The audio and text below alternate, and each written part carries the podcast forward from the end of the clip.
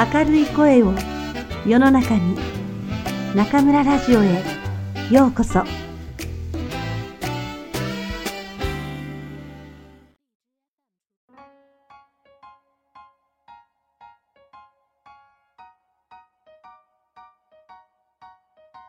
シリーズ日中の架け橋。中国で日本語教師16年。ネットラジオを機に進化。中村のり子。ジョー日本語教師として中国滞在16年の中村のり子。不妊直後の SARS から始まり反日デモも経験し波乱万丈だった。今では対面授業から進化しネットを活用した中村ラジオ、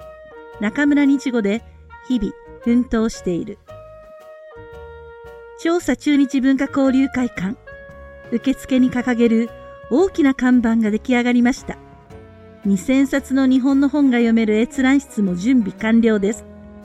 誰もが気軽に立ち寄れ、日本語や日本文化を楽しめる空間がもう少しで完成します。新たな本拠地、中国河南地区の古都、湖南省調査で長い間温めてきた構想がついに形となるのです。日本語教師として中国に来て16年が経ちました。目まぐるしい成長を遂げる中国。インターネットもますます発展し、日本語学習もネット利用が当たり前の時代になりました。私もネットラジオアプリの中村ラジオとネット日本語教室の中村日語を立ち上げ、既存の指導法をいかに新しい発想や技術と融合させるか、日々奮闘しています。SARS 休校に迎えられた武漢での教師人生。2003年3月15日、新米日本語教師の私は、湖北省武漢市の天下空港に降り立ちました。中国に来たのは3回目。1回目は1990年、北京で1年間留学生活を送り、いろいろなところを旅しましたが、武漢を訪れたのはその時が初めてです。最初の学校は中専と呼ばれる中学校を卒業して進学する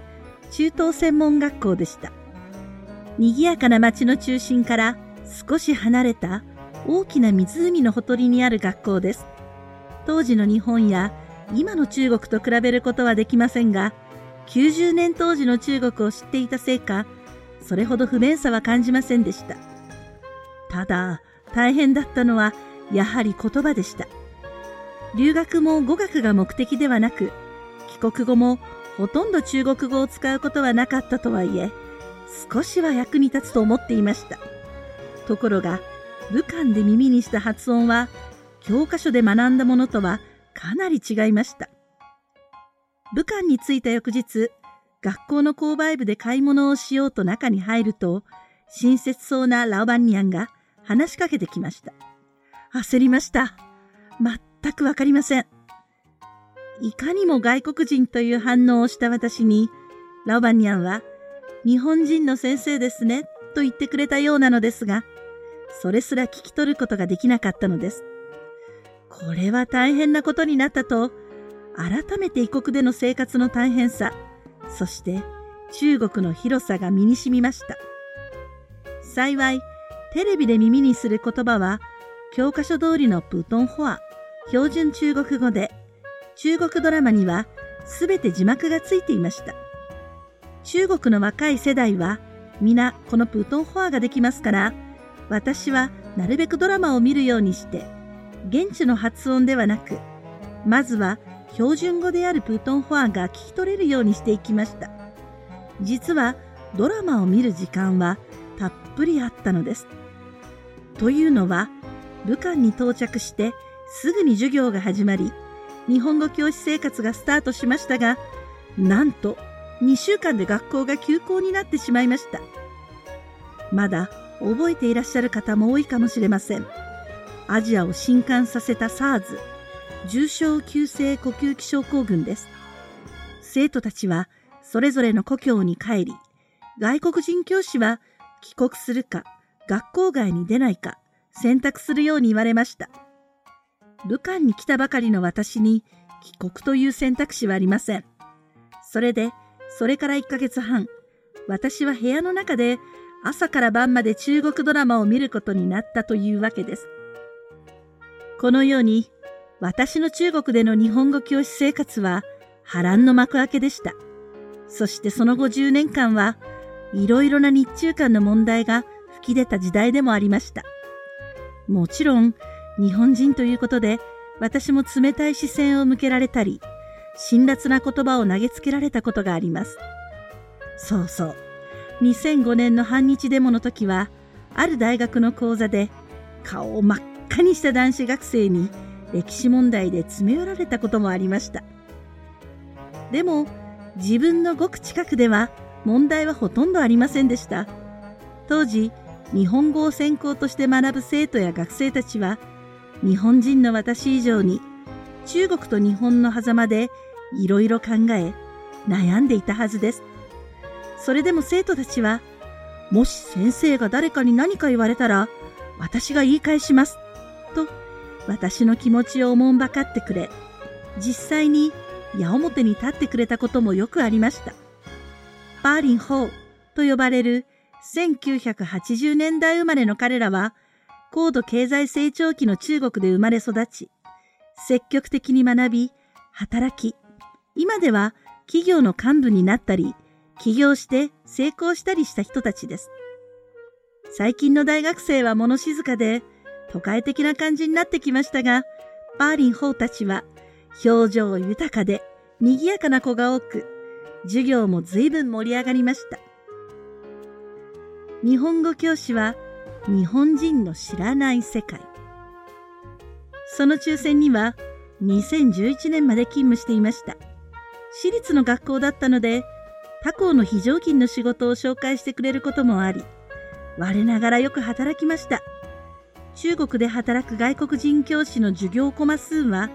契約上は最高1週間で16コマ、1コマ45から50分ですが、私は40コマぐらい働いていました。もちろん、授業の準備もあるので、睡眠時間を削って仕事しないと追いつきません。日本人が日本語を教えるのですから、そんなに大変ではないだろうと思われがちですが、それがなかなか難しいのです。私は日本語教師になる前の10年間は、日本の学習塾で働いていて、国語もよく教えていましたが、それとは全く違う日本人の知らない世界でした。まず大変だったのがアクセントです。千葉市出身なので、問題ないだろうと思ったのが大間違い。結構違っているんです。驚きました。初級の教科書にはアクセント記号が記載されていますから、読み間違えるわけにはいきません。はじめの3年間ぐらいは自分の話す日本語すべてが疑わしく思えて、アクセント辞典を手放せませんでした。抽選には私の他に日本人教師がおらず、文法も会話もリスニングも何もかも教えることになりました。5年目ぐらいまでは毎日知らない日本語との出会い、随分鍛えられました。日本語教師中村のり子を育ててくれた抽選は、残念ながら8年後、生徒募集停止になり、私はこの学校を離れることになりました。次の赴任先は、同じ武漢市内にある中南財系西方大学以下在大です。中国では一流大学のことをイーベンダーシュエ、DP2 勉科の略と言い、在大もその一つで、やはりそれまでとは学生たちの様子や雰囲気が違いました。驚いたのは、50人くらいいる日本語学科の新入生のうち、9割近くが大学入試の時の第一志望が日本語ではなかったということ。これは中国語でテャオジーと呼ばれ、希望の学科に合格するには点数が足らなかった場合、大学側から所属学科を割り当てられる仕組みです。在大は経済、法律系が主力の大学ですから、金融関係や税理士を目指す学生ばかりで、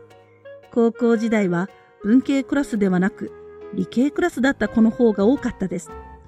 日本の外国語学部で高校時代に理系クラスにいた子はほとんどいないと思いますから、これにはとても驚きました。在大の学生を一言で言えば、真面目っ子、よく勉強しています。中国では2つの学位を同時に取得することが可能で、週末にも第二学位の授業がびっちり入っていることが多いのです。高校、大学時代、部活動に明け暮れ、アルバイトもたっぷり経験した私にはカルチャーショックでした。でも、残念ながら学生たちは日本語を楽しんでいるようには見えません。なんとかしなくちゃ。私は行動を開始しました。ネットラジオにつながる話はここからです。以下、下に続く。